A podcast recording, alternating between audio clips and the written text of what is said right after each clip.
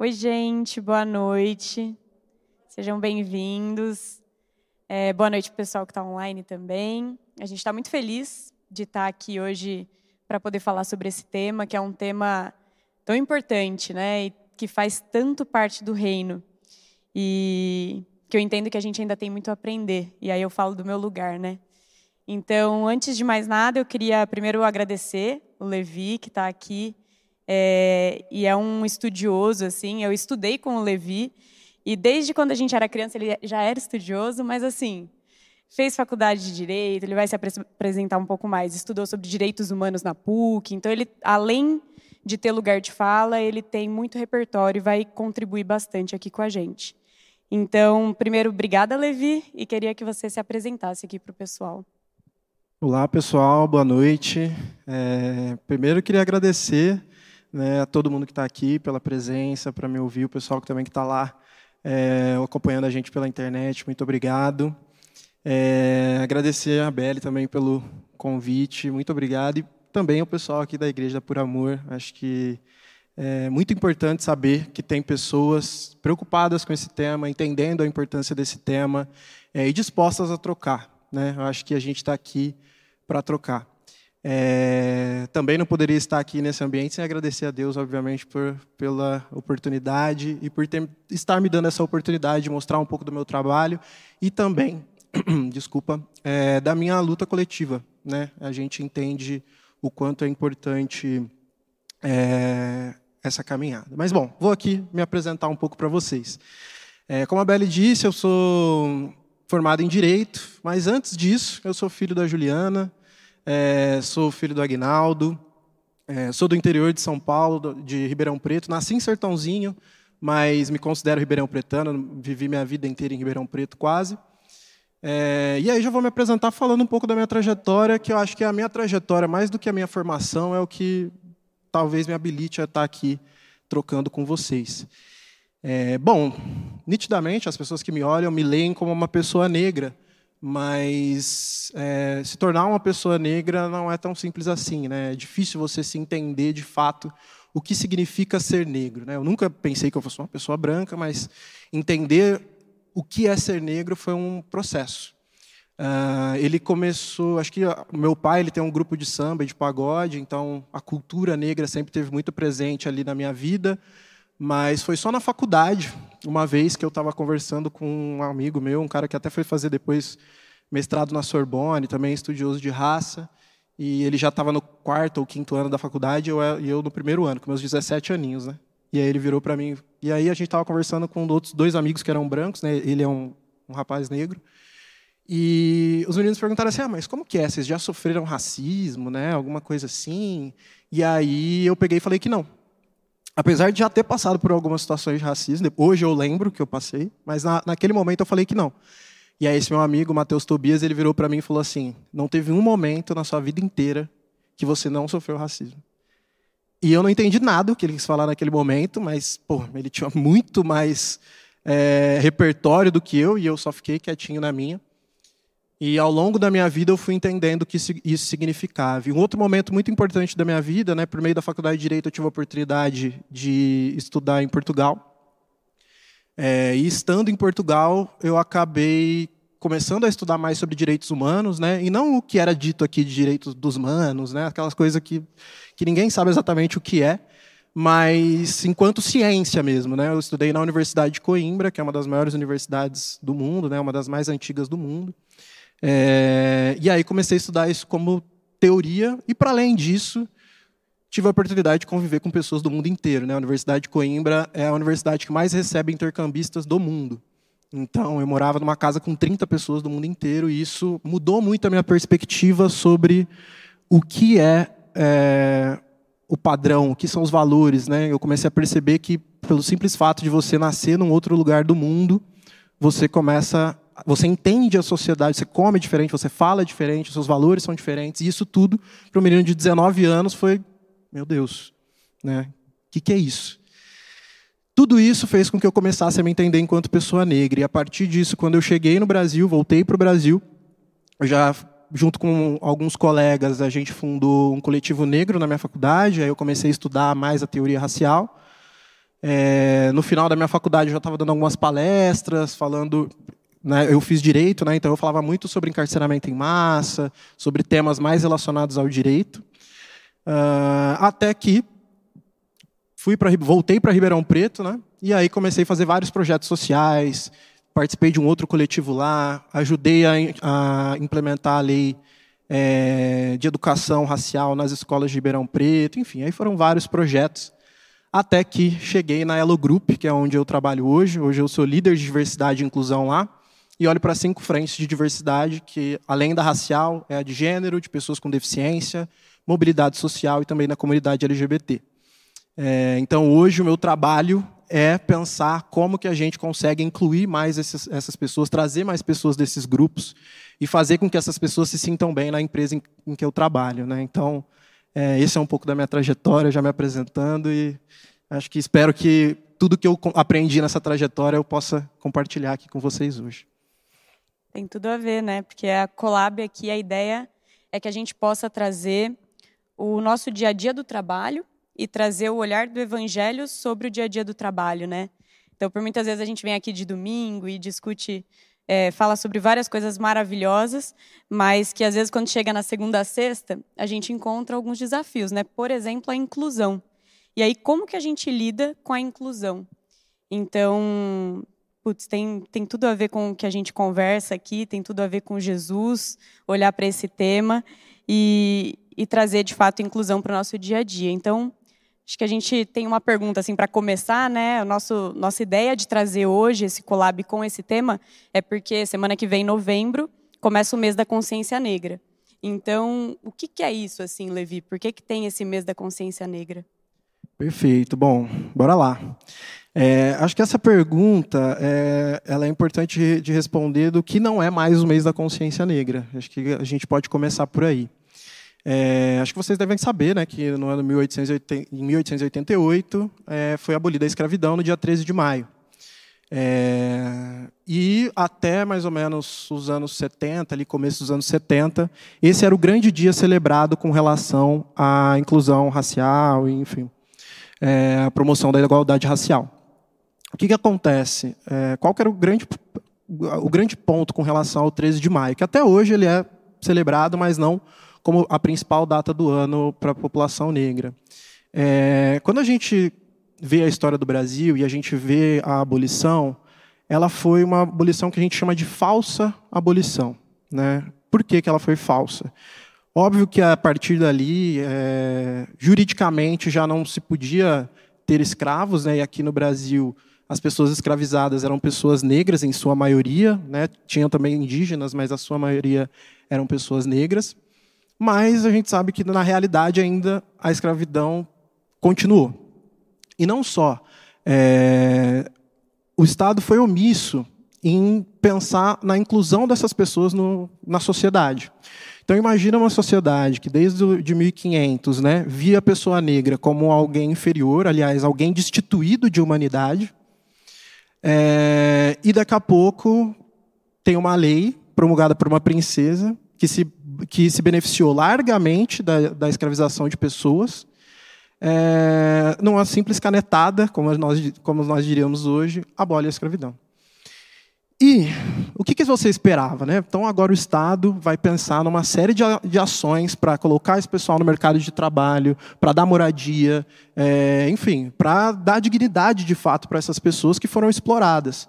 E o que aconteceu foi exatamente o oposto o Estado não só se omitiu nessas situações, nesses pontos vários, como ele também fez uma série de ações ativamente que impediram a inclusão de pessoas negras. E aí eu vou citar algumas aqui brevemente, tá?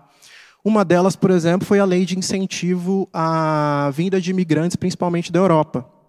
É, provavelmente aqui muitos de vocês devem ser descendentes de italianos, de espanhóis, enfim. Foi justamente nessa época que o Brasil deu um incentivo muito grande para que as pessoas viessem incentivo de terra, incentivo de trabalho, porque tinha-se a crença de que os países só, só se desenvolveriam se eles não tivessem pessoas negras. Então a ideia é: vamos trazer o maior, maior número de pessoas brancas para cá e vamos fazer com que essas pessoas se relacionem, porque cada vez que um filho nasce, ele vai nascer cada vez mais branco, e um dia a gente vai ter uma sociedade totalmente branca e vai ser uma sociedade desenvolvida. tem uma, uma imagem, até, pessoal que está em casa pode dar um Google, que chama Redenção de Cã, né, que tem a ver também aqui com, com, com o cristianismo. Né. Cã, ele era um dos filhos de. Agora me fugiu o nome do. É, Noé. Cã era um dos filhos de Noé. E, e aí a redenção. me desculpa, pessoal, eu também. Essa eu deveria saber, me desculpa, mas às vezes foge. E a ideia é de que nessa redenção de Cã vai ter uma senhorinha bem negra, com a pele bem, bem escura, dando graças. Sentada ao lado dela vai ter uma, uma mulher é, com a pele já mais clara, ainda, negra, mas já mais clara, ao lado de um homem branco. E no colo dessa mulher tem uma criança já bem clara. E a ideia, e tem várias outras coisas que eu poderia falar, mas eu precisaria da imagem para falar para vocês, mas a ideia dessa mulher dando graças é justamente ela dando graças porque a família dela está é, embranquecendo. E a partir disso, então, sofrendo cada vez menos racismo. Então, isso já é um dos principais pontos. Aliás, é, quando teve a convenção das raças, é, o, o, embaixador do Brasil na época levou esse quadro e falou que essa era a estratégia do, do Brasil de desenvolvimento. Então, imagina, a estratégia do Brasil de desenvolvimento era o branqueamento da sociedade. E essa é uma estratégia que está posta até hoje, né? hoje de formas diferentes, mas ainda está posta. Né? Então, uma outra coisa que eu vou citar aqui brevemente é, foi a lei de terras. Né? Então, era muito mais difícil ter acesso às terras, então dificultaram o acesso às terras justamente quando as pessoas negras passaram a ter condições de possuir terras. Esse foi um outro ponto muito importante. E, para além disso, teve a criminalização de algumas práticas que eram propriamente de pessoas negras. Então, o Nina, Nina Rodrigues, até, que era um cara muito racista e foi um dos principais escritores do Código Penal que a gente tem até hoje, tá? Que é o Código Penal de 1930. É, é o mesmo Código Penal, reformado, mas é o mesmo, criado lá nessa época. É, criminalizou, por exemplo, a capoeira. Quem eram as pessoas que jogavam capoeira? Não preciso nem falar criminalizou a vadiagem. O que era ser vadio? É caminhar pelas ruas sem documento, sem emprego fixo e sem casa fixa. Quem eram as pessoas que não tinham emprego fixo casa fixa? É, e criminalizaram, por exemplo, as religiões de matriz africana. Né? Nos Estados Unidos teve algo parecido também. Lá criminalizaram os tambores. Quem também tocava tambor. Né? Então, o que a gente vê foi que essa abolição, ela na verdade não aconteceu. E há uma, e tem vários estudos que demonstram como a população negra saiu da, da situação de cativos, né, da situação de escravizados, e começou a popular é, as prisões. E é assim até hoje. Né? A gente tem a terceira maior população carcerária do mundo, não é à toa. Bom, mas por que o dia 20? Eu não falei porque é do dia 20. Então eu vou falar aqui agora rapidamente porque é do dia 20. Zumbi dos Palmares. Zumbi dos Palmares foi morto no dia 20 é, de novembro. É, e nos anos 70, o movimento negro descobriu isso e entendeu que era, que era importante a gente ter uma figura negra é, que representasse a resistência negra. Zumbi dos Palmares foi um grande líder, um grande líder dos Palma, do Quilombo dos Palmares. E por isso foi entendido que esse era o melhor dia para representar a população negra. Então é um dia de resistência, um dia de lembrança de tudo que a população negra sofreu e sofre, e também um, um, um dia para a gente propor soluções, para a gente pensar em como que a gente quer construir o nosso futuro. E óbvio que a gente também aproveita o mês todo para tratar sobre esse assunto e que bom que a gente está aqui falando sobre isso. Muito bom, cara. É incrível mesmo, assim, muitos pontos cegos, pelo menos para mim, sendo iluminados agora, é, vieses. Eu acho que essas são as grandes coisas que vão nos machucando ao longo do tempo, né? Nossos pontos cegos, vieses, o nosso ego. E, pô, você falou um monte de coisa que eu não tinha a menor ideia, a menor ideia. E faz todo sentido, faz todo sentido. Mas eu queria te perguntar uma coisa que, que ficou na minha cabeça enquanto você estava falando. Eu e a Bela, a gente estava falando muito esses dias sobre meritocracia, que é uma coisa que na, pô, na faculdade eu ouvia isso e eu achava que isso aí era 100% funcional. Né? Eu falava, não, se um dia eu for trabalhar em alguma empresa, eu quero uma empresa que seja meritocrática. E hoje a gente tem outras coisas que eu vejo que tiram muito desse argumento, né? E uma dessas coisas é o racismo estrutural. E eu queria entender com você assim, como que você vê essas questões de meritocracia, racismo estrutural, como que tudo isso, sim, como tudo isso se envolve nessa nossa sociedade, como que a gente pode lidar com isso no dia a dia? Nossa, ótima, ótima pergunta. É, mas para a gente falar disso, a gente tem que entender o que é racismo estrutural, né? E mais do que isso, eu acho que a melhor forma de entender o que é racismo é, eu, eu, sempre gosto de mostrar o que não, o que não é as coisas. Né? Então, por exemplo, a diferença entre preconceito, discriminação e racismo nem sempre é clara para as pessoas. E entender essa diferença é fundamental para entender o que de fato é racismo. Porque eu lembro no meu primeiro ano de faculdade, eu estava tendo uma aula, eu não lembro exatamente sobre o que era, né? E aí uma pessoa pegou e levantou a mão e falou assim: Ah, porque o professor estava falando de um, de um assunto lá é, jurídico. Ela falou: Ah, porque. É, porque um jornalista falou isso aqui, ele falou assim, cara, jornalista não entende de direito, né? Jornalista entende do, do, do que é racismo. E a gente vê do, do que é do jornalismo. É, e a gente vê hoje também o racismo ele ser tratado de forma assim, né? Tudo é, tudo é o racismo. E na verdade não é. Bom, a primeira coisa, então, vamos falar um pouco do que é o preconceito racial. O preconceito racial ele ainda está no campo das ideias. Então, o preconceito racial nada mais é do que você, a partir da raça de alguém, entender, é, pressupor coisas sobre essa pessoa. Você tem um estereótipo do que essa pessoa pode ser. É, acho que um exemplo muito bom é. Bom, às vezes você está andando na rua, você vê um jovem negro e você se assusta. Porque você tem na imagem que aquele jovem negro ele pode ser um bandido, ele pode ser alguém que vai te roubar. É, um outro exemplo que eu gosto de dar foi uma que aconteceu no prédio que eu moro. Eu moro na Aclimação, aqui em São Paulo. Para quem não sabe, a Aclimação é um bairro assim, central, né, o começo ali da Zona Sul. E uma vez eu entrei no elevador e aí tinha uma menininha, ela devia ter uns 5, 6 anos, uma menina loira, branca, de olhos azuis até. É, e do lado dela tinha uma senhora negra de uns 60 anos. E, e aí eu entrei e falei assim: Oi, tudo bem? Você quer a hora do almoço? Ela provavelmente estava indo para aula. Falei: Oi, tudo bem? Aí eu falei, ah, é, Boa noite, tudo bem com a senhora? Aí a menininha virou para mim e falou assim: Ela não é senhora, ela é minha babá. E aí está o preconceito racial para quem consegue entender o que de fato ele é a menininha, com certeza, ela vive no meio de pessoas brancas, em que pessoas que são senhoras, normalmente é a avó dela, que é uma pessoa branca, mais velha, é, às vezes a diretora da escola. São pessoas que estão, é, que são brancas e que, e que ela tem algum tipo de reverência. Agora, as pessoas negras que ela lida né, no dia a dia, provavelmente é essa babá e o pessoal, os porteiros do prédio e a governanta do meu prédio, que são as únicas pessoas negras para além de mim no prédio.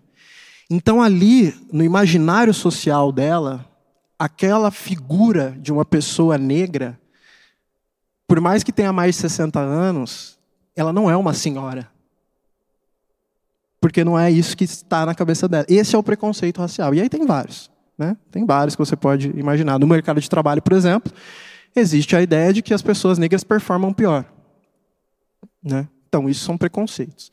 A discriminação ela já vai para o campo da ação. Então, não é só você pensar que a pessoa ela não, ela não é apta ou ter os estereótipos com relação às pessoas. E a gente tem estereótipos com relação a pessoas brancas, com relação a pessoas é, indígenas, né? Tem vários estereótipos, né? A gente, por exemplo, vê uma pessoa indígena com celular, ela foge, ela quebra o estereótipo do que você tem de indígena, e aí não, ela não é indígena, então, está com celular, está com roupa, então ela não é indígena. É, mas aí, quando a gente fala de discriminação, é sempre importante a gente falar que existe a discriminação direta e a discriminação indireta. E isso é fundamental. A discriminação direta, o vetor principal é de fato a raça. Então é aquilo, né? Quando alguém vai, que nem aconteceu agora na, no, naquele prédio, né? Que a pessoa diretamente falou: ah, você é um macaco, você é aquilo, você é aquilo outro, foi com uma faca ali na frente. Isso é uma discriminação direta. Diretamente eu estou falando, você é negro e por você ser negro eu estou te discriminando. É, e isso pode ser também, né, por exemplo, a escravidão foi né, um sistema de discriminação enorme. Né? Então, por você ser negro, eu não vou te contratar, por exemplo. Você pode colocar uma plaquinha lá na frente da sua empresa e falar, não contrato pessoas negras. É uma discriminação.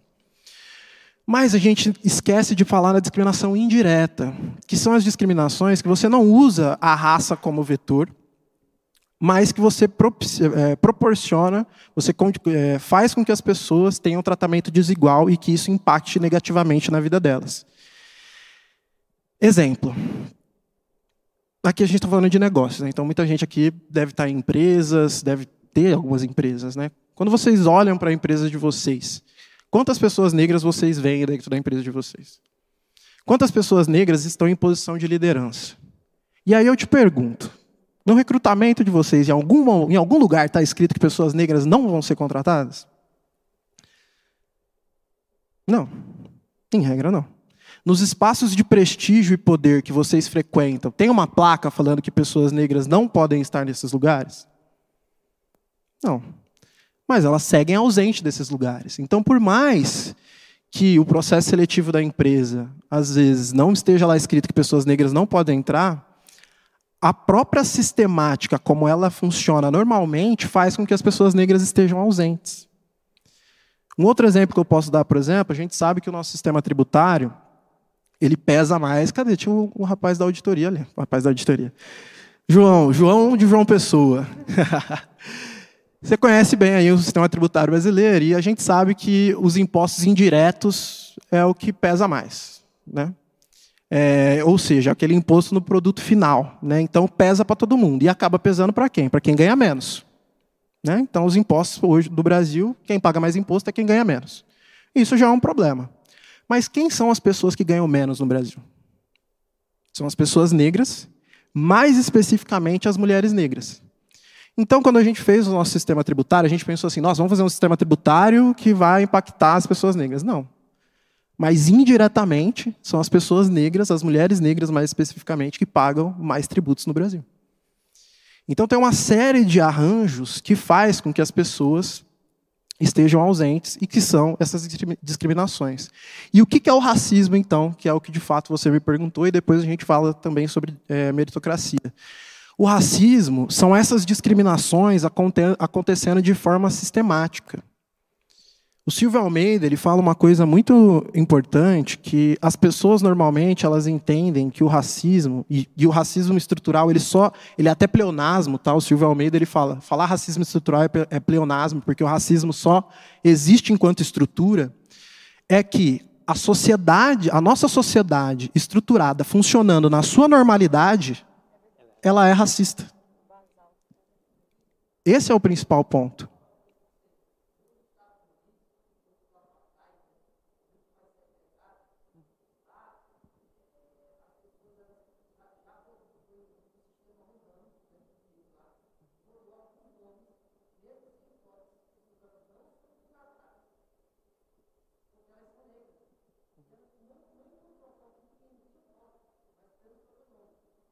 Exatamente. Exatamente. Exatamente. E aí tem, tem uma outra coisa, o Stokely Carmichael, que ele foi a primeira pessoa que pensou no racismo é, como para além do racismo institucional, né? É, institucional não, desculpa, para além do racismo interpessoal, que é esse racismo, né? De você chegar e falar isso, o outro falar aquilo.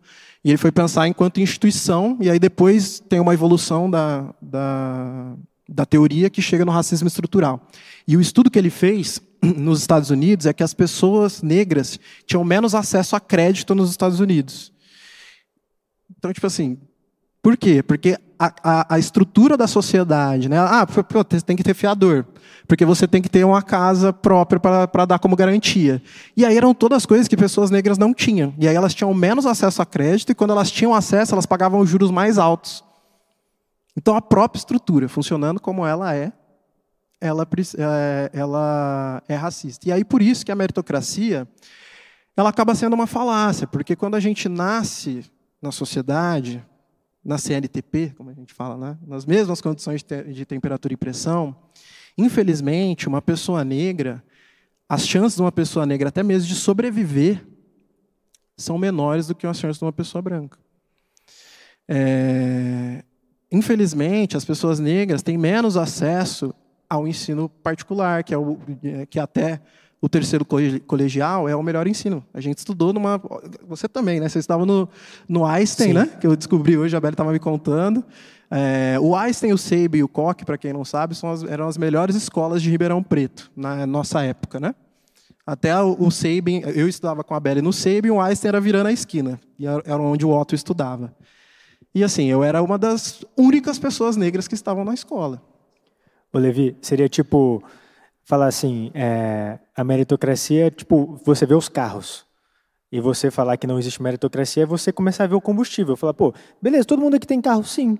Mas alguns estão sem combustível. Ninguém vai conseguir caminhar direito Exato. porque alguns carros estão sem combustível. Então, tipo, não, não tem essa, essa energia para ir para frente. E não dá, adianta falar que os carros são iguais, logo todo mundo tem condição igual.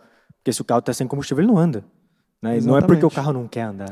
Não, exatamente. Uma coisa, por exemplo, a gente estava comentando ali fora né, da importância do networking, das indicações, né? Antes de entrar aqui. É, o Edu Lira, do, do, Gerando Falcões, né, que faz um trabalho incrível, é, de, ele fala que ele quer transformar é, a pobreza numa peça de museu. Né, e faz um trabalho incrível, tem conseguindo altos investimentos com relação a isso. Ele fez uma postagem recentemente, ele falou assim, o problema, o, o maior desafio da pessoa pobre, e aqui a gente pode colocar a pessoa negra, é que o tio dela é pobre, o irmão dela é pobre e o, e o vizinho dela é pobre também. Então, faltam as oportunidades, e com as pessoas negras são isso. Uma das coisas, por exemplo, que me fez sair do direito foi o fato de que eu não tinha pessoas ao meu redor que poderiam pagar caro pelo meu serviço. As pessoas da minha família não poderiam pagar caro pelo meu serviço. A maioria das pessoas que eu convivia não poderiam pagar caro pelo meu serviço. E eu comecei a perceber que talvez não fazia sentido eu prestar esse serviço pelo networking que eu não tinha. Né? Então, várias decisões da nossa vida, infelizmente, são pautadas pela raça. Uma, eu gosto muito de analogia, né? A Gabriela está aqui, ela sabe que eu gosto muito de analogia. A analogia que eu faço é que. É, imagina que tem um rio. As pessoas brancas, elas estão na nascente do rio e o ponto final delas é o mar. As pessoas negras, elas estão no mar e o ponto final é a nascente. Então, o que, que o racismo faz? Isso é fundamental. O racismo ele é um sistema que garante privilégios e desvantagens.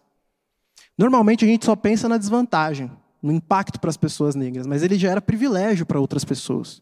Outras pessoas são impulsionadas pelo racismo. Então, voltando no rio, enquanto a pessoa negra tem que nadar contra a corrente, tem que escalar a, a cachoeira, a pessoa branca, ela vai pular da cachoeira e cair lá na água lá embaixo, e ela vai nadar e vai ter jacaré, vai ter piranha, vai ter pedra, vai ter um monte de coisa.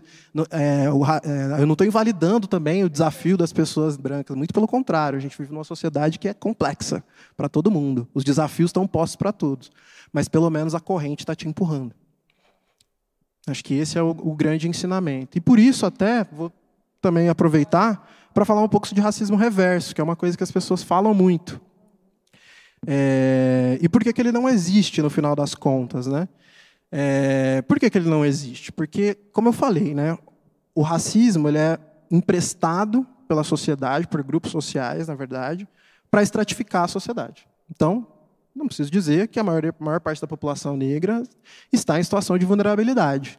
E se você olha as pessoas que têm mais acesso na sociedade, numa sociedade capitalista, são as pessoas que têm capital. Né? É, as pessoas que têm capital acumulado no Brasil e no mundo, em regra, são pessoas brancas. Principalmente no Ocidente. Né? Óbvio que no Oriente a gente vai ter outras realidades, mas vamos falar aqui do Ocidente, que é o que a gente está tratando aqui de modo geral. É, e aí, se você tem essa sociedade, essa sociedade estratificada, o que, que uma pessoa negra consegue fazer com relação uma pessoa branca? Eu consigo ser preconceituoso. Eu consigo ter estereótipos com relação à pessoa branca. Ah, porque branco é isso, porque branco é aquilo, branco é aquilo outro. Eu consigo. Eu consigo até discriminar também. Eu posso, sinceramente, posso agora criar uma empresa e falar, cara, aqui só vai entrar pessoas negras. E, mas aí eu estou fazendo isso às vezes né, para criar o meu próprio ambiente onde eu não conseguia entrar em outro. Mas é uma discriminação. Eu estou tratando pessoas desigualmente. Agora, o racismo com relação a pessoas brancas toda a estrutura da sociedade teria que mudar. As pessoas negras, ou qualquer outro grupo racial, né, que não necessariamente precisam ser as pessoas negras, mas as pessoas brancas precisarão passar por anos, séculos de escravização, é, encarceramento em massa, genocídio, é, falta de acesso à educação, falta de acesso à produção científica, é, criminalização da cultura, criminalização das religiões, enfim, uma série de coisas que acontecem hoje com as pessoas negras e indígenas também, para que de fato houvesse essa, essa transformação. E ainda assim, a ideia de reversão, para quem gosta de futebol, sabe que quando você vai cobrar o lateral, se você não cobra o lateral certo, dá a reversão, não é? Então, você não faz o movimento certo, vai dar reversão. O que é essa reversão? Você perde a posse da bola e a posse da bola passa a ser do outro time. Então quebra a lógica. Bom, o último a tocar foi o cara do outro time, eu, eu, eu teria o direito a cobrar o lateral, porém, por eu ter feito algo que foge à regra também, eles vão mudar a regra e a posse da bola passa a ser do outro time. É, então a própria ideia de reversão é uma ideia racista. Por quê? A reversão parte do pressuposto de que a ordem normal das coisas são as pessoas negras, as pessoas brancas serem racistas com as pessoas negras. E o próprio racismo, ele não é normal. ele não é divino, ele não é cristão, ele não é dos valores da sociedade humana, independente de quem seja. Então, ainda que a gente tivesse essa mudança da estrutura, é, a gente com certeza estaria passando simplesmente pelo racismo, não seria reverso. Seria simplesmente racismo. Como em outros lugares do mundo, o racismo não é, é estruturado a partir de pessoas negras. Né? A gente tem espaços, por exemplo, em que, por exemplo, Palestina não é ser negro. Né? São outras coisas que levam a você sofrer com o racismo naquele espaço. Então, em diferentes lugares do mundo, tem diferentes racismos.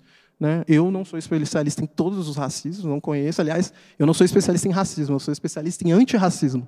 O que a gente pode fazer para superar o racismo aos moldes do que ele é aqui no Brasil. João de João Pessoa,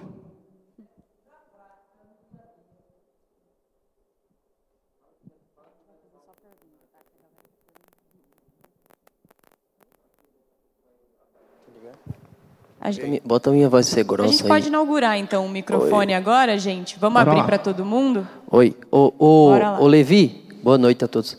É, na prática, no dia a dia, existem expressões, porque eu cresci em um outro ambiente, é, que estão...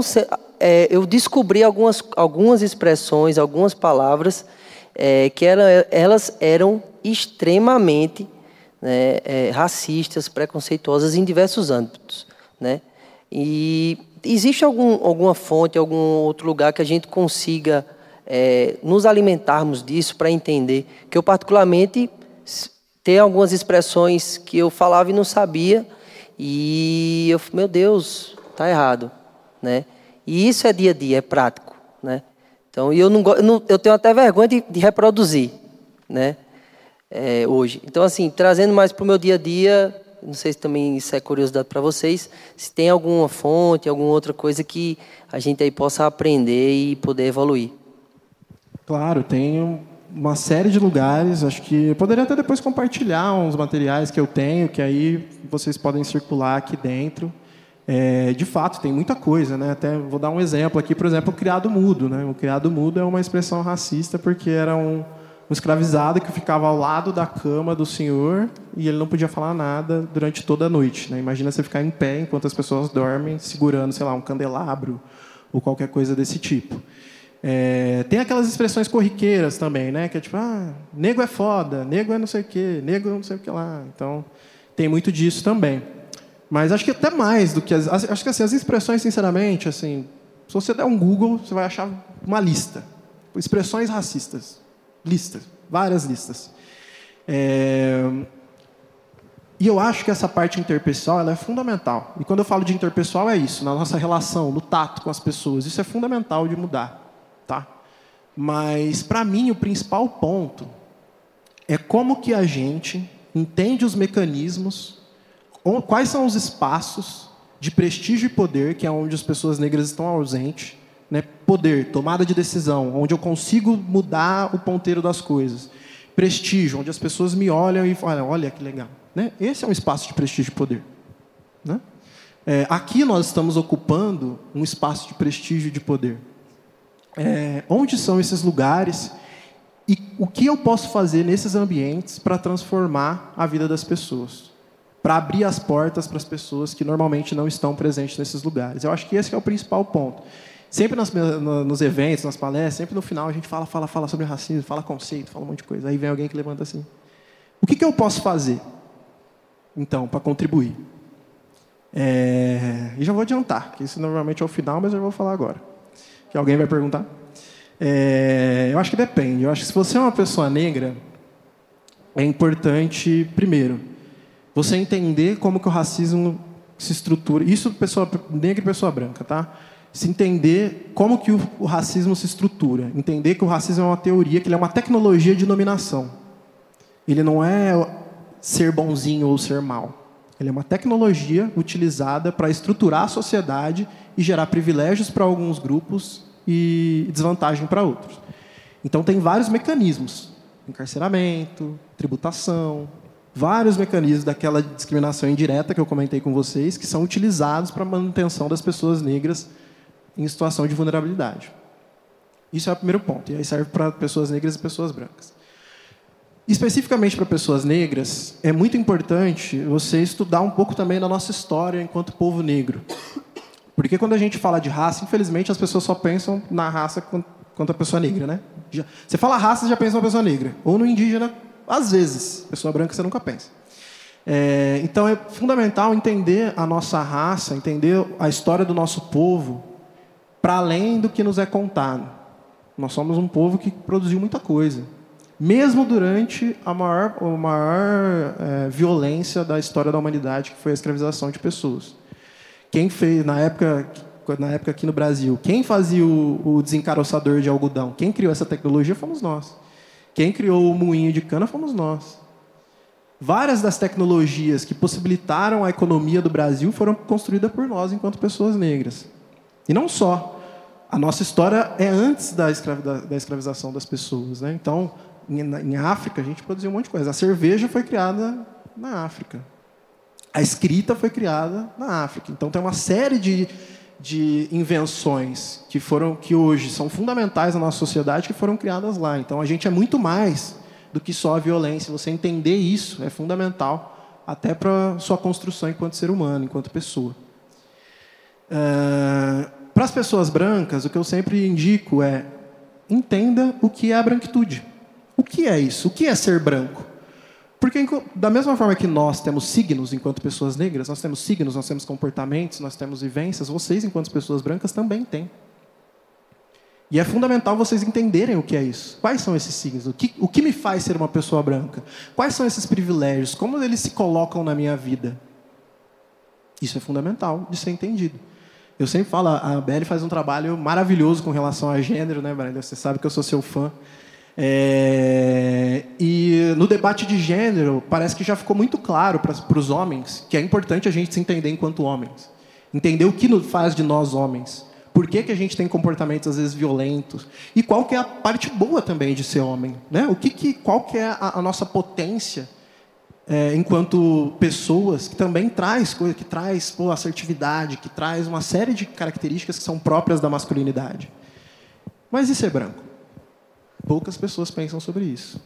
Poucas pessoas pensam sobre a hierarquia, sobre o poder que a branquitude traz. Poucas pessoas pensam sobre isso. Então é fundamental. E por fim, isso que eu falei. Entendam quais são os espaços de prestígio e poder que vocês ocupam. É, não queira ficar querendo transformar o mundo de coisas que vocês não fazem. Então, por exemplo, eu hoje eu sou líder de diversidade e inclusão numa empresa. Ali eu tenho prestígio, ali eu tenho poder, ali eu consigo mudar o ponteiro.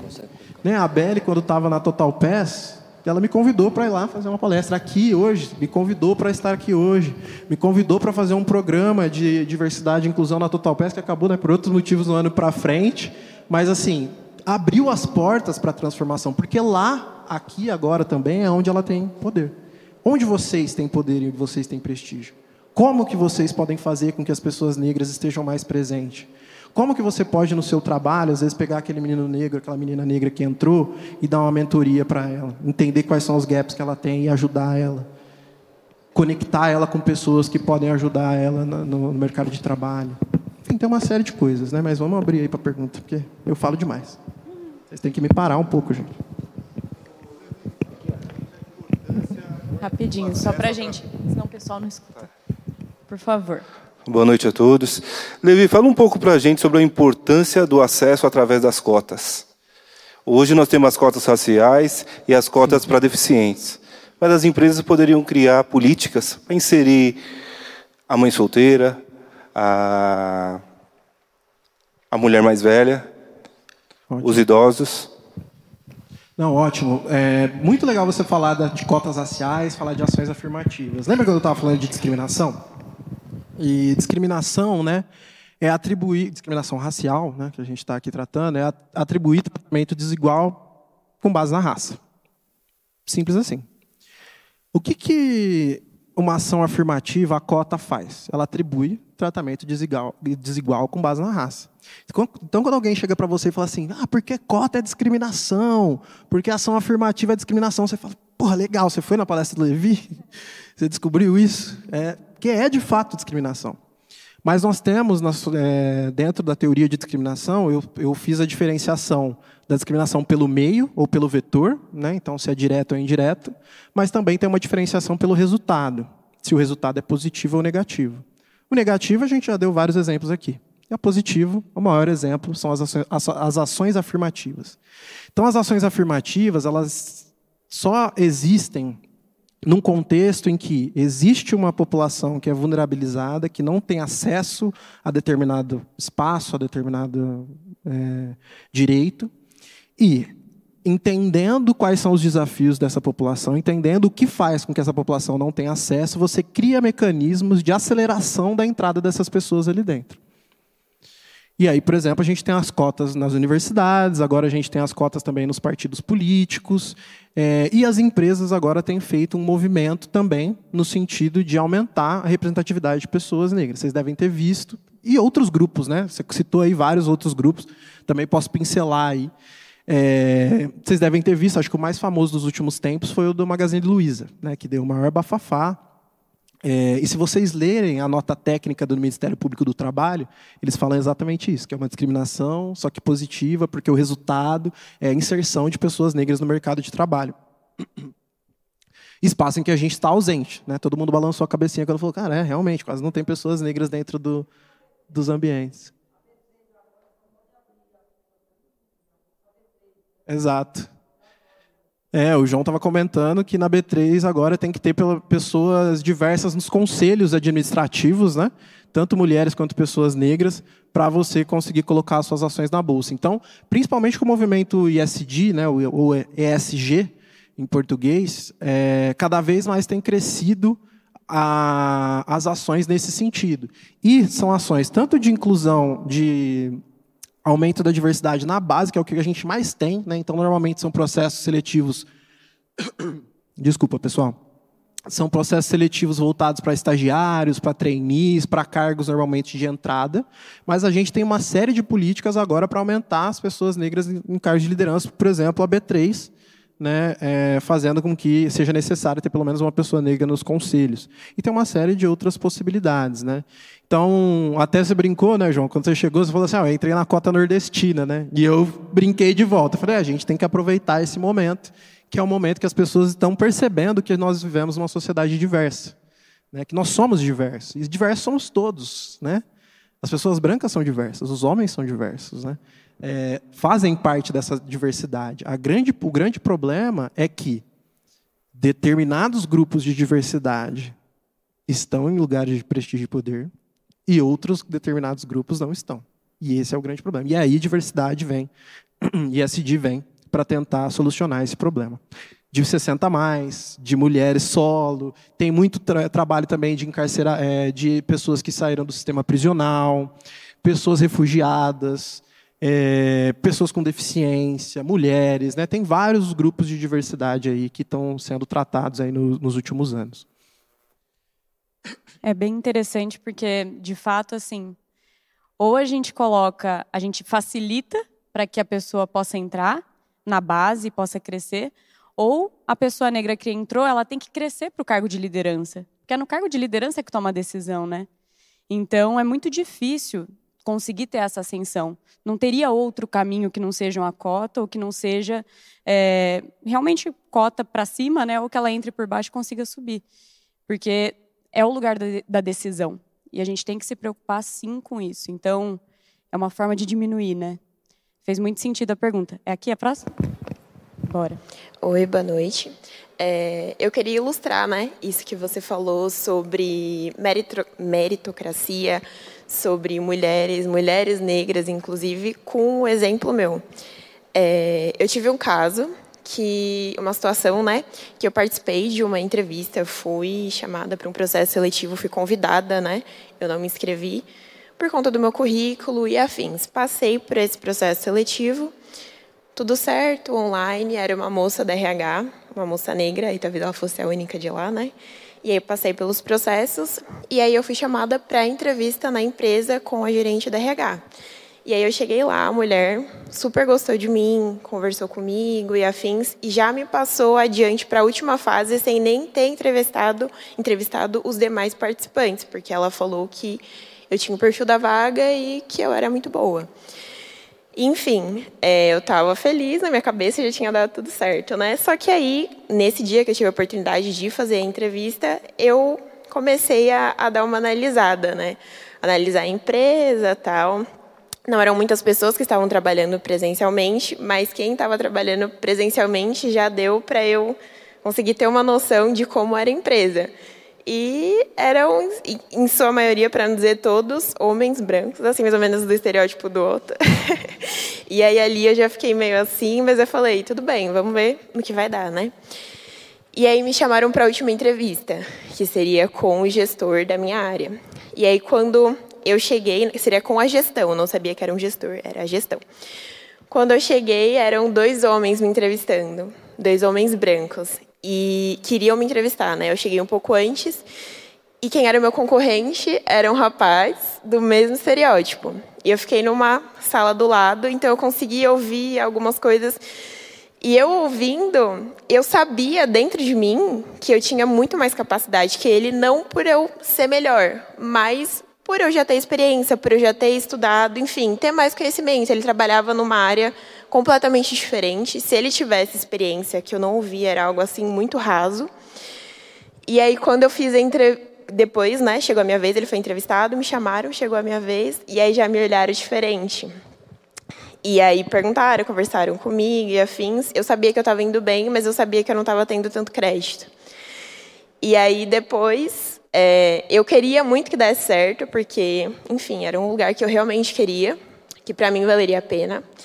Mas sabe quando dentro de você você já tem aquela insegurança e você ser negro é isso, é você caminhar todos os dias, passar por vários lugares, várias situações, sempre com essa insegurança. E é terrível essa sensação, porque parece que você nunca é bom o suficiente, você tem que ser melhor do que todo mundo, e às vezes nem você sendo melhor que todo mundo é suficiente. E aí, é, quando chegou a resposta, né, o feedback da vaga, a moça que falou comigo, que foi super acolhedora, que era uma moça negra também da RH, e aí ela pegou e falou que infelizmente não tinha passado e que ela tinha ficado muito triste. A gente acabou criando um vínculo, né, por conta do período. E aí ela falou que tinha ficado muito triste, que ela estava torcendo muito por mim e que se fosse ela, ela me escolheria mil vezes ao invés do rapaz. Talvez nem fosse ético, né, da parte dela, ela nem deveria falar isso. Mas pelo apego, ela pegou e falou isso para mim.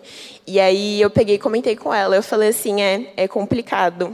É, eu, na minha posição, ter passado por entrevista e ter sido avaliada pelas pessoas que eu fui avaliada. E ela concordou comigo. Então, ali já estava. Eu já sabia, todo mundo já sabia o porquê de eu não ter passado e por que de não ter acontecido. Então, às vezes, essa questão. Às vezes, não, né? Essa questão de meritocracia é algo que a gente tem que considerar muito, a gente tem que pensar muito. E as coisas não são simples assim, do jeito que para algumas pessoas parece, né?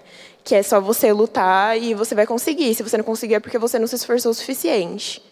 E é isso, foi só uma ilustração do que você disse para todo mundo ter a consciência de que sim, é real. É, aqui a gente né, não tem tantos representantes negros, mas eu estou aqui e eu posso falar em nome do pessoal que realmente é real e a gente convive com isso todos os dias e em todo momento. O racismo realmente é estrutural. Não, perfeito. Qual que é o seu nome, desculpa? Jennifer. Jennifer.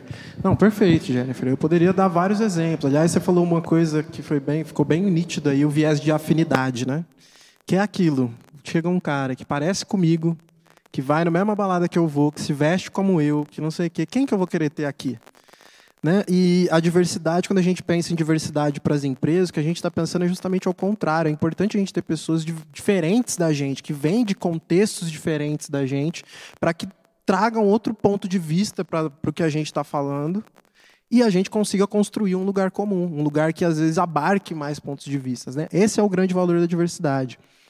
É, teve um, um, caso também de um diretor de uma empresa que uma vez eu estava conversando, e aí, num dado momento, assim, a gente conversando, né, ele pegou e falou assim: Cara, é porque assim, eu vejo o currículo da pessoa. Ela fez a mesma faculdade que eu, ela foi para a mesma empresa júnior que eu, ela fez intercâmbio igual eu fiz. Cara, eu já, cara, eu já acho que essa pessoa vai dar certo aqui na empresa. E é justamente, cara, por quê? Tipo assim, por quê? Se as pessoas que fazem a mesma coisa que você, que passaram pelas mesmas experiências que você, elas não vão trazer outro ponto de vista, elas vão fazer a coisa da mesma forma. E o que você precisa é de outros pontos de vista. E isso é benéfico para os negócios, pessoal. Isso que é o mais importante. Você tem aqui uma pessoa que trabalha com produto, o pessoal aqui também já trabalhou em empresa. E a gente sabe, a gente vê o tanto que é importante, por exemplo. Ah, qual pessoa negra não sabia a dor que era você cuidar de um cabelo é, cacheado, de um cabelo crespo? Porque não tinha produto. Não tinha produto.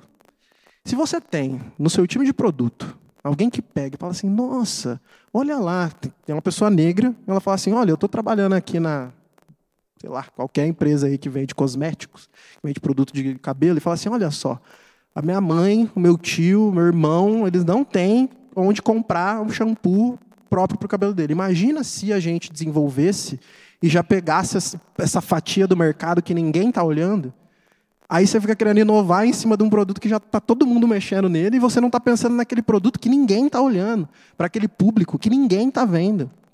E aí você desenvolve produtos, às vezes, olhando só para um recorte da sociedade, que resolve só o problema dessa, dessa, dessa galera não resolve do, do resto. E você poderia estar resolvendo o problema de todo mundo. E isso tem impactos seríssimos, tá? É, aliás, recentemente desenvolveram uma tecnologia que consegue ver é, com manchas bem, bem early stage, né, bem no comecinho, que você vai ter um câncer. Então, uma manchinha que às vezes você nem vê a olho nu, você sabe que aquela mancha no futuro pode se transformar num câncer e aí você pode tratar. Só que o que acontece? O nível de precisão desse produto, ele é, dessa tecnologia, ele é muito maior em pessoas de pele branca do que pessoas de pele negra. Então a gente está falando da saúde das pessoas. A gente está falando da, da, da, vida das pessoas. A gente está falando de quem vive e de quem morre. É, então é muito sério isso. Então é por isso que é importante termos pessoas diversas nos espaços que vão dar esses, essas, essas visões diferentes, que é tão importante para a gente construir uma sociedade que seja para todo mundo. Simples assim. Foi muito boa, né, a pergunta da Jennifer, porque eu como mulher é, imagino que você receba os olhares por ser preta e os olhares por ser mulher. Então, acho que a gente aqui está falando de ambiente de trabalho. Se você é líder, se você é dono da empresa, ou se você tem um cargo ali de poder de decisão, a gente começa pelo processo seletivo. No processo seletivo já é descriminalizado, né? E, e, eu falo que as mulheres, a Cheryl, que é uma autora que eu gosto muito, ela fala que nós temos dois tipos de barreiras. As barreiras externas, que são essas barreiras estruturais, que o Levi trouxe super bem, e que existem para a mulher também, e as barreiras internas, que é a nossa falta, às vezes, de autoconfiança na gente. Mas por quê, Belle? Porque são repetidas vezes passar por isso daí.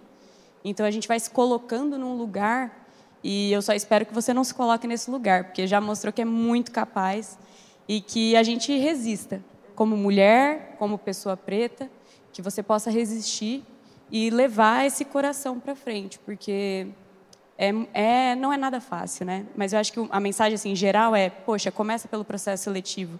Depois do processo de entrada, o que, que adianta a gente colocar cota e às vezes a pessoa preta não teve condição de estudar? Tem que ajudar no inglês, tem que ajudar na formação, porque é tão estrutural e eu vejo isso do prisma da mulher, para mim é muito claro. E até era uma pergunta, não sei se a gente vai fazer mais perguntas, mas era uma pergunta que eu queria te fazer, Levi. Porque, assim, eu, como mulher, é, tive um crescimento na carreira que, que foi um crescimento que a sociedade diz que é sucesso, né? Cheguei a um cargo de diretora de operações numa startup. Mas eu sei quais foram as dores por ser mulher, né? Os olhares que eu enfrentei, é, conversas com homens e homens inteligentes na mesa, tá? e eu tive que me desenvolver para conseguir estar tá lá. Então imagina assim, você como homem preto para chegar no cargo que você chegou. Como que foi esse caminho assim? E o que que você deixa para gente como se puder resumir assim de aprendizado, porque você venceu essas barreiras, né? E hoje você está num cargo que você consegue tomar decisão, você consegue implementar ideias. Então, o que que você ensina para gente nesse sentido assim? Olha, acho que a primeira coisa, sim, as barreiras estão aí presentes, né? Até quando você foi falar uma coisa, eu lembrei também de uma entrevista, e que num dado momento da entrevista me perguntaram assim, o que você faria se você sofresse racismo aqui na empresa? É... E eu falei o que ele queria ouvir, né? Ah, não, eu entenderia se isso, é... o que aconteceu, eu reportaria a um superior e tal, faria, falei algo nesse sentido. Mas, na verdade, a pergunta deveria ser, o que vocês fariam se eu sofresse racismo aqui, né? Isso na entrevista, né? Mas enfim. É, então são várias as barreiras, né? E a partir do momento que você entra, é, quando a gente fala nos Estados Unidos usa muito diversidade, equidade inclusão, né? E a diversidade é justamente isso, colocar mais pessoas, né, de grupos diversos, aqui vamos falar de diversidade racial dentro. A equidade é garantir que essas pessoas tenham condições de crescer dentro da empresa, e aí tem uma série de mecanismos para isso. E a inclusão é você se sentir pertencente. Qual que é a minha experiência, assim? O que, que para mim é mais difícil? É... Sabendo, cara, que a gente vive numa sociedade em que as pessoas brancas são donas dos meios de produção, estão nos, nos ambientes de, de dinheiro, de tomada de decisão. É, ou a gente constrói os nossos próprios espaços, que é uma saída muito importante, e é uma saída que cada vez mais a gente tem que olhar enquanto pessoas negras. Mas a gente também, invariavelmente, a gente precisa entrar nesses espaços. E entrar nesses espaços é muito solitário. Você chegar num escritório e não tem ninguém ali que é negro, é muito solitário. Você olha ao seu redor e não tem ninguém. Você olha para cima na, na, na estrutura da empresa, não tem ninguém. Você fala, cara, eu não vou chegar lá, porque nada me diz que eu vou chegar lá. É, e as nossas vivências são vivências próprias, sabe? Então, cara, assim, se tem uma pessoa negra, provavelmente, cara, pô, ela também gosta de pagode igual eu. No final de semana rolava a mesma coisa do pagode, rolava. A gente fala sobre as mesmas coisas, a gente tem os mesmos signos. Então a gente se entende, igual pessoas brancas também. É que talvez vocês não percebam isso, mas vocês também encontram acolhimento um no outro. É, então é muito difícil. Você vai no happy hour, você olha assim, no, no, bar não tem ninguém branco. Não é só a galera do seu, da sua empresa. No bar não tem ninguém branco. Né? Então ficar vivendo esses lugares são, é, é, é muito duro, assim, dói dói, sabe? E dói muitas vezes, que é o meu trabalho, e que obviamente a gente tem muito para fazer ainda, é, é, tornar esses espaços acolhedores de fato, assim, né? Então tem muita gente que, pô, eu vou alisar o meu cabelo para ser aceito na vaga, ou para estar tá ali dentro. Eu vou rapar o meu cabelo se eu sou um homem negro. Eu não vou fazer o dread, eu não vou deixar o black power, porque eu sei que isso pode contar contra mim. Meu pai, quando eu fui fazer entrevista nessa mesma empresa, eu estava com black power na época. E ele falou tanto na minha cabeça que eu cortei o black power. E foi horrível. Eu entrei na vaga, mas foi horrível. Eu lembro que eu chegar em casa assim e eu falar, cara, eu tô negando quem eu sou para poder entrar na empresa, sabe? E foi meu pai me falando isso, cara. Porque meu pai sabe, ele passou por tudo isso. Ele passou já por não entrar na vaga. E ele pegou e me falou isso. Ele falou isso para me proteger. Mas no fim, acabou que ele não estava me protegendo. Mas... E eu tenho uma outra visão. Eu não quero. Se o espaço não pode me acolher do jeito que eu sou, eu não quero estar nesse espaço, mas o problema é quantos espaços eu vou poder estar. O meu leque de espaços está mais limitado. E isso é um problema enorme. É, eu tenho que considerar a discriminação racial, eu tenho que considerar o racismo nas minhas tomadas de decisão. Enquanto, para as pessoas brancas, em regra, você nem passa por isso, você nem passa pela sua cabeça. Tipo assim, você só, ah, eu vou lá porque lá a cultura é legal, porque lá o, o benefício, não sei o quê, enfim, o desafio, né? Isso é muito duro. Vale. O vídeo do privilégio branco, né, que é tipo uma corrida, né, aquele da corrida, que as pessoas vão falando uma série de coisas, né? É, e aí você vai vendo que as pessoas vezes, vão, vão ficando para trás, né? Quem tem pai em casa, quem estudou numa universidade sem precisar de bolsa, tem uma série de coisas e aí as pessoas brancas vão ficando, as negras vão ficando para trás. São todas coisas. O que é importante desse vídeo, que às vezes as pessoas perdem, é que são todas coisas que não dependem de você. Não depende das suas escolhas. São coisas que estão É o que postas. acaba com a meritocracia, né? Que é a da Porque meritocracia. não tem mérito nisso. Exato. Nenhum mérito. É Você não fez nada. Só que É todas essas coisas te colocam no, no, mais à frente da linha de chegada, né? É, o Vitor vai fazer a última pergunta agora para a gente encerrar, mas antes disso, eu queria compartilhar um comentário que a Evanilde fez no YouTube, que acho que é um comentário que demonstra bem o quanto o racismo é assustador na nossa sociedade. É, ela falou que ela é uma médica negra e ela escreveu assim: Fico muito feliz por este assunto na igreja. Sou médica e negra. A diferença de tratamento tanto de pacientes quanto de colegas é gritante. No final da consulta, sempre ouço que não esperavam uma consulta tão boa e ainda acham que isso é elogio. Então, assustador. Assustador Imagino. e triste. Imagino quantas vezes também não te, não te confundiram com uma enfermeira ou algo desse tipo, né? É algo que acontece muito, infelizmente. Mas vamos, vamos firmes, irmã. É, eu acho que eu não tenho português para nomear a quantidade de crise é, que vai gerando assim no meu no meu coração, né? É, eu sou, o pessoal brinca comigo e diz que eu sou a personificação da branquitude. E é muito difícil a gente a gente a, lidar, por exemplo, com o fato de que numa conversa como essa o auditório esteja vazio.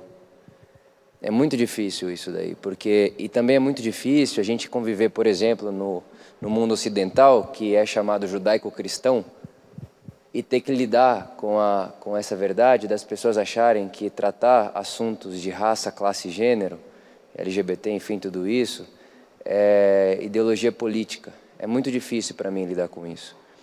Tem dois anos que eu fui inserido nesse assunto, que eu na verdade, tem dois anos que eu me desiludi de muita coisa. Porque a tirania do mérito, a verdade é que nascendo onde a gente nasce, vivendo onde a gente vive, a pergunta não é se você é racista. A pergunta é o que você vai fazer quando perceber que é. É, é assim, o que você fez depois que descobriu que é racista? Se a pessoa não entendeu a pergunta, é porque ela ainda precisa descobrir que é racista. Precisa, porque já é, já está aí, está dentro de você é quase que um inconsciente coletivo, né, utilizando um termo aí da psicanálise. Mas é, quando eu olho para a minha vida, por exemplo, é, eu comecei a fazer vídeo na internet, tinha 16 anos.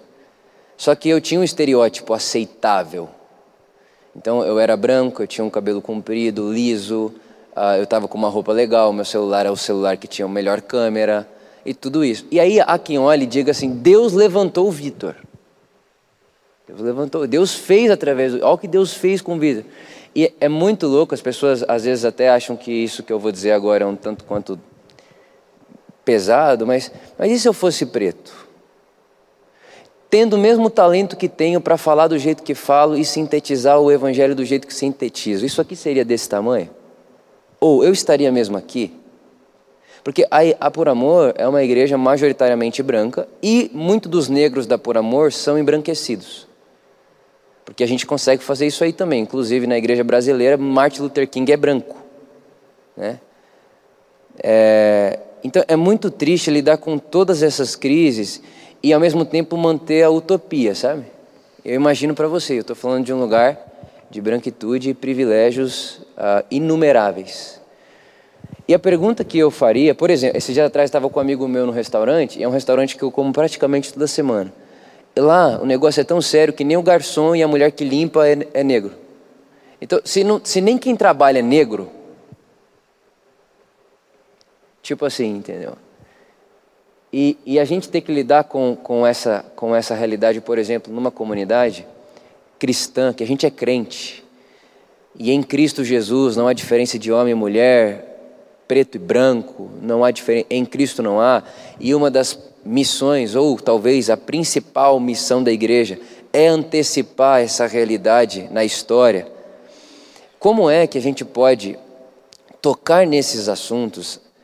É, e você vai perceber que essa pergunta é bem branca, tá? É, como é que eu posso tocar nesse assunto sem parecer estar forçando a barra? Ou o parecer estar forçando a barra faz parte? Porque eu, eu sinto isso às vezes. Então, por exemplo, esses dias atrás, tem gente aqui, por, o Guia testemunha, a Brisa, o Tiago e tal. A gente fez um, um, um, um caminho, que foi, eu cheguei nas pessoas mais, mais próximas a mim e falei, tragam aqui, no dia tal, as pessoas mais próximas de vocês.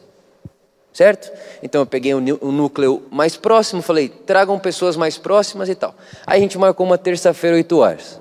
A hora que eu olhei, não tinha um negro e já era o núcleo do núcleo, né? Então já tem, já está, já tá, vamos dizer assim, ramificado lá, né? Eu olhei e eu comecei a conversa e disse, pessoal, nós estarmos aqui agora, é, a imagem da nossa reunião é um pecado, um pecado estrutural, né? E aí, ao mesmo tempo, eu penso, ok, mas será que então eu deveria ter olhado e dito, vamos atrás de uma pessoa preta, de uma mulher preta e tal, e todo esse negócio? Que ao mesmo tempo eu fico assim, será que as pessoas, até essas pessoas negras, essa é a minha pergunta, não vão se sentir. É, e eu acho que, na verdade, eu acabei de pegar a sua resposta, que é a discriminação positiva. Mas há uma, uma discriminação criminalização, é, fico mexido, cara, de verdade. Dá um negócio assim, eu fico, a voz treme até, enfim. Mas é difícil. É assumir que você vai descriminalizar para inserir. Olha que pecado. Sabe? É tipo assim, se eu isso eu tenho certeza absoluta que eu estou dizendo. Se eu manter só o status quo na por amor, não vamos ordenar um pastor negro. Não vamos. Não ordena, cara. Então, tem que haver uma descriminalização no meio da parada. E para gente branco, também é complicado. Nesse sentido, sabe? Tipo, como é que eu vou assumir isso? Eu não queria fazer isso, mas se eu não fizer, não vai rolar. Então, aonde que está essa linha aí? É, para gente, para branquitude, né? Que é majoritária no nosso país e infelizmente eu acho que muito negro, e você deve conviver com negro branco, negro embranquecido, né? Que pensa que isso é só uma, enfim, é, que está discutindo ainda a, a, a, a, questão da cota, por exemplo, e querendo pôr isso aí sob júdice, tipo, a gente está nesse país, né? É, então, como é que a gente pode ultrapassar essa linha aí? É, não com paz na alma, porque é impossível ficar em paz falando disso aqui, mas com dignidade e com, e com uma convicção de que, pô, é o caminho da justiça. Porque a sensação que dá, dá um medinho, assim, no sentido de eu não quero descriminalizar você de jeito nenhum. Mas eu sinto que para acontecer o que precisa acontecer, eu preciso ultrapassar essa linha. Exato. Acho que assim, é, uma, é a pergunta do milhão, né? Que você me fez. Mas antes de eu responder ela, eu queria falar de alguns pontos muito importantes que você falou ao longo da sua fala. Acho que um deles é da gente superar essa ideia de que tratar as questões que são humanas, que são fundamentais, né, como racismo, LGBTfobia, é, é, a opressão de gênero, enfim, isso são temas para além de partido, para além de pensamento ideológico. Isso são temas que são fundamentais da gente tratar em qualquer espaço. Tá?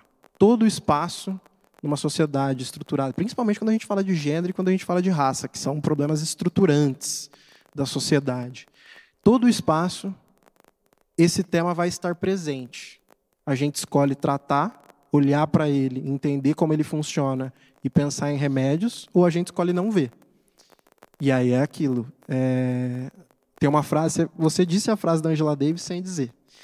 Tem uma frase da Angela Davis que ela fala assim: numa sociedade antirracista, numa sociedade racista, não basta não ser racista, você tem que ser antirracista. Justamente porque ela, por aquela questão do status quo.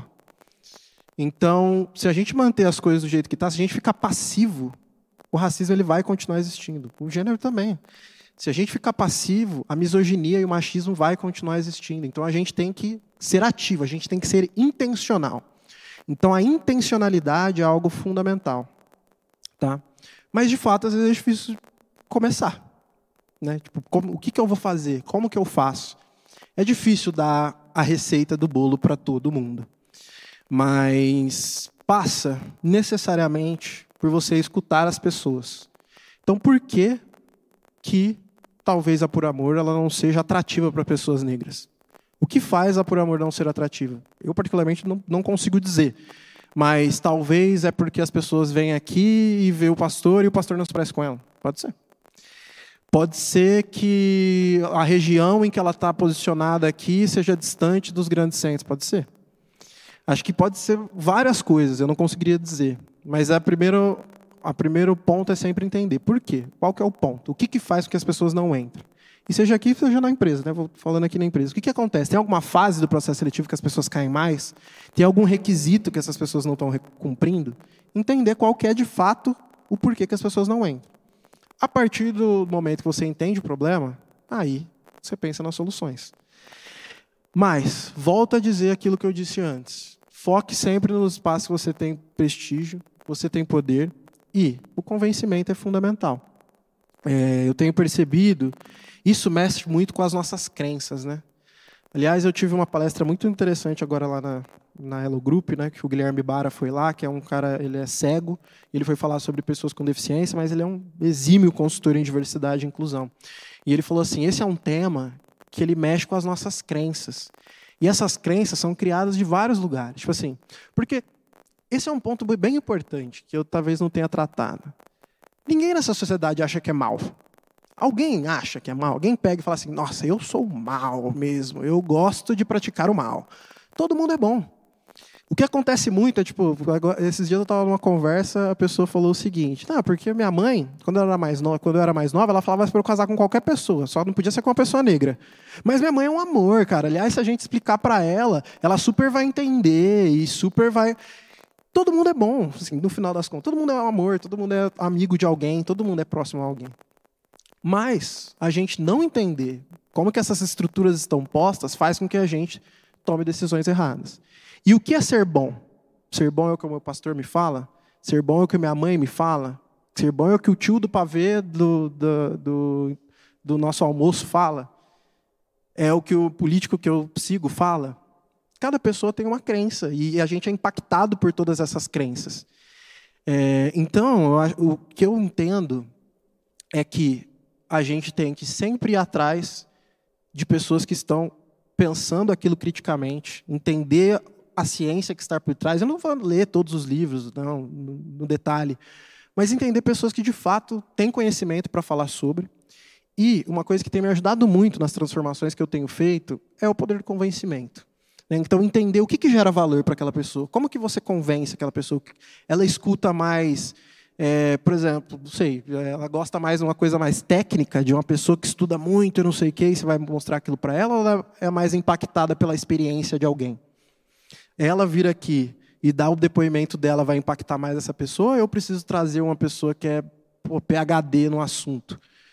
Então, entender quais são os caminhos de convencimento para as pessoas, acho que esse é um ponto fundamental.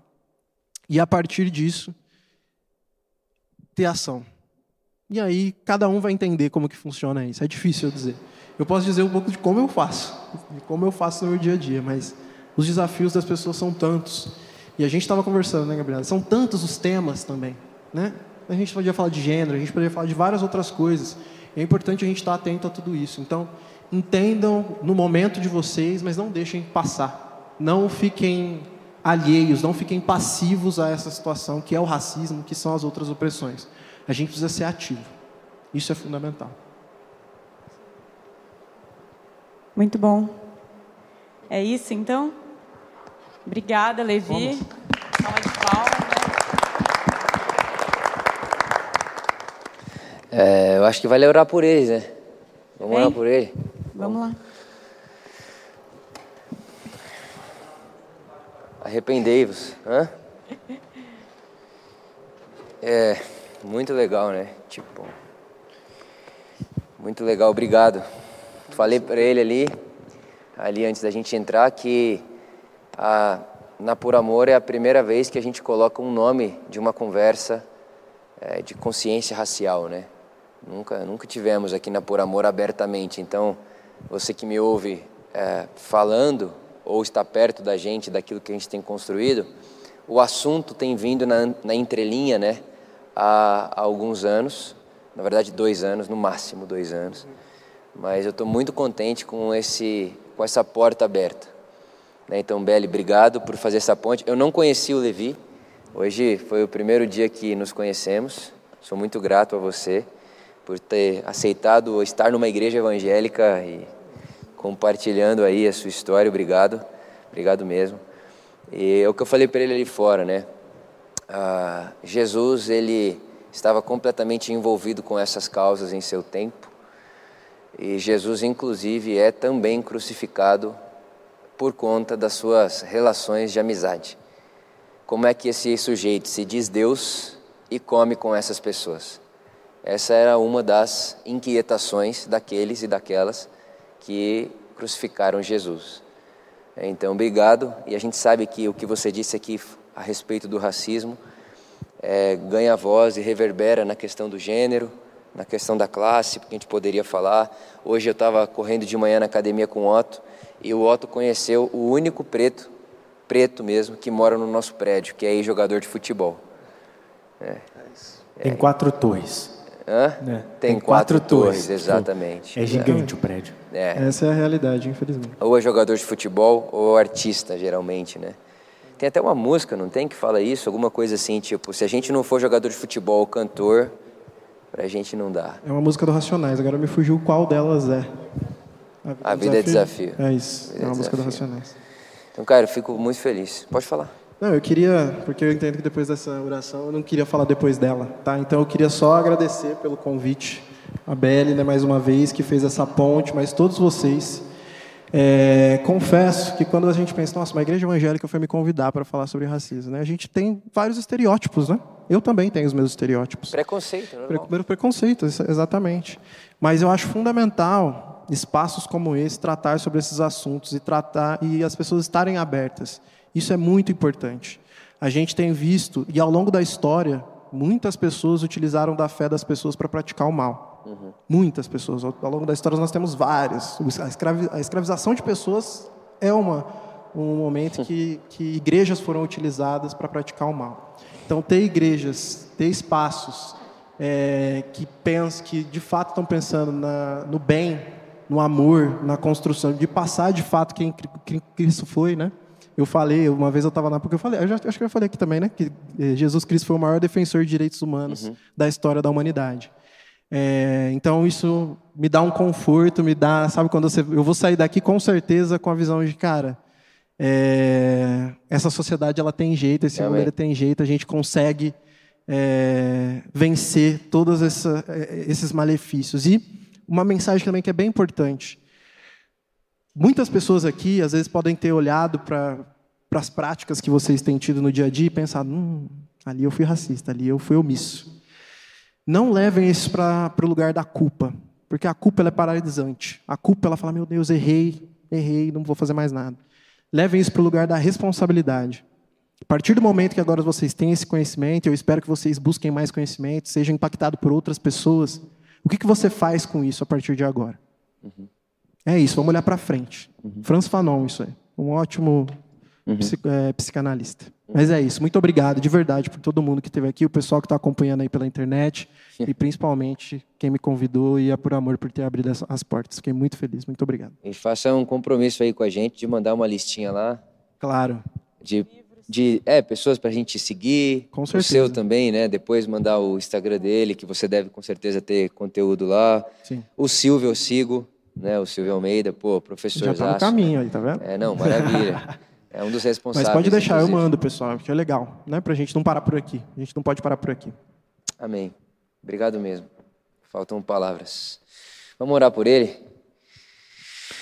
Pai querido, Pai de amor, obrigado por esse tempo, obrigado pela vida do Levi, obrigado por tudo aquilo que ele compartilhou com a gente aqui hoje. Jesus, o seu reino, o seu projeto de reino, ele é humanizador um projeto humanizante, nos torna seres humanos. E o que a gente conviveu, o que a gente ouviu, o que a gente experimentou aqui hoje à noite, é de uma experiência humana tamanha que nos falta palavras e às vezes até reflexão. O que é que a gente pode pensar? Crises inomeáveis, mas são crises que produzem o bem, produz a prática, produz mais reflexão e produz também orações. Por isso, Jesus, nós, como comunidade, estamos aqui prontos para aprender. A gente precisa aprender. E a gente quer aprender com você, com pessoas como Levi, com pessoas que estão nessa caminhada de humanizar as nossas relações, para que, da forma mais densa possível, nós possamos antecipar a realidade que há em Cristo, sem separação, sem muro de classe, raça, gênero, cor, qualquer que seja. Obrigado por experimentarmos isso hoje como comunidade. Pai, nós abençoamos o Levi, tudo aquilo que ele tem colocado à mão dele, que haja mais sabedoria, como ele disse aqui, o poder do convencimento, o poder da persuasão, que ele dia após dia cresça nessa nesse talento, nesse dom de persuadir, de convencer, de convencer as pessoas dessa realidade tão atuante, não só no nosso país, mas no nosso planeta. Que ele tenha essa ousadia, essa coragem. E obrigado, Jesus. Muito obrigado. Porque quando eu conversei com a Belle e a gente conversou a respeito de termos um fórum racial falando sobre isso, e a gente pensou, poxa, quem é uma pessoa que pode conversar com gente que está aprendendo? Porque a gente está aprendendo. E a gente teve, a Belle lembrou do Levi, que falou aqui com a gente com tanta mansidão. Obrigado porque não, não saiu feridas da boca dele, não saiu nenhum tipo de violência emocional ou uma palavra na entrelinha que causaria uma certa um desconforto que geraria culpa. Obrigado. Que ambiente, que momento e que pessoa maravilhosa, Jesus, para tocar num assunto tão delicado com graça, paciência, mansidão e humildade. Te agradecemos e que se multipliquem os levis nas nossas comunidades. Te agradecemos imensamente pela presença do Levi e pelo seu amor que permanece sobre nós. Obrigado, Jesus. Amém. Amém. Obrigado, cara verdade mesmo. Valeu mesmo. Obrigado mesmo. Fez um começo aí de várias outras coisas. Amém. Obrigado. Amém. Obrigado, gente. Boa noite. E sigamos, né? Com muita ação, muita coragem. Obrigada.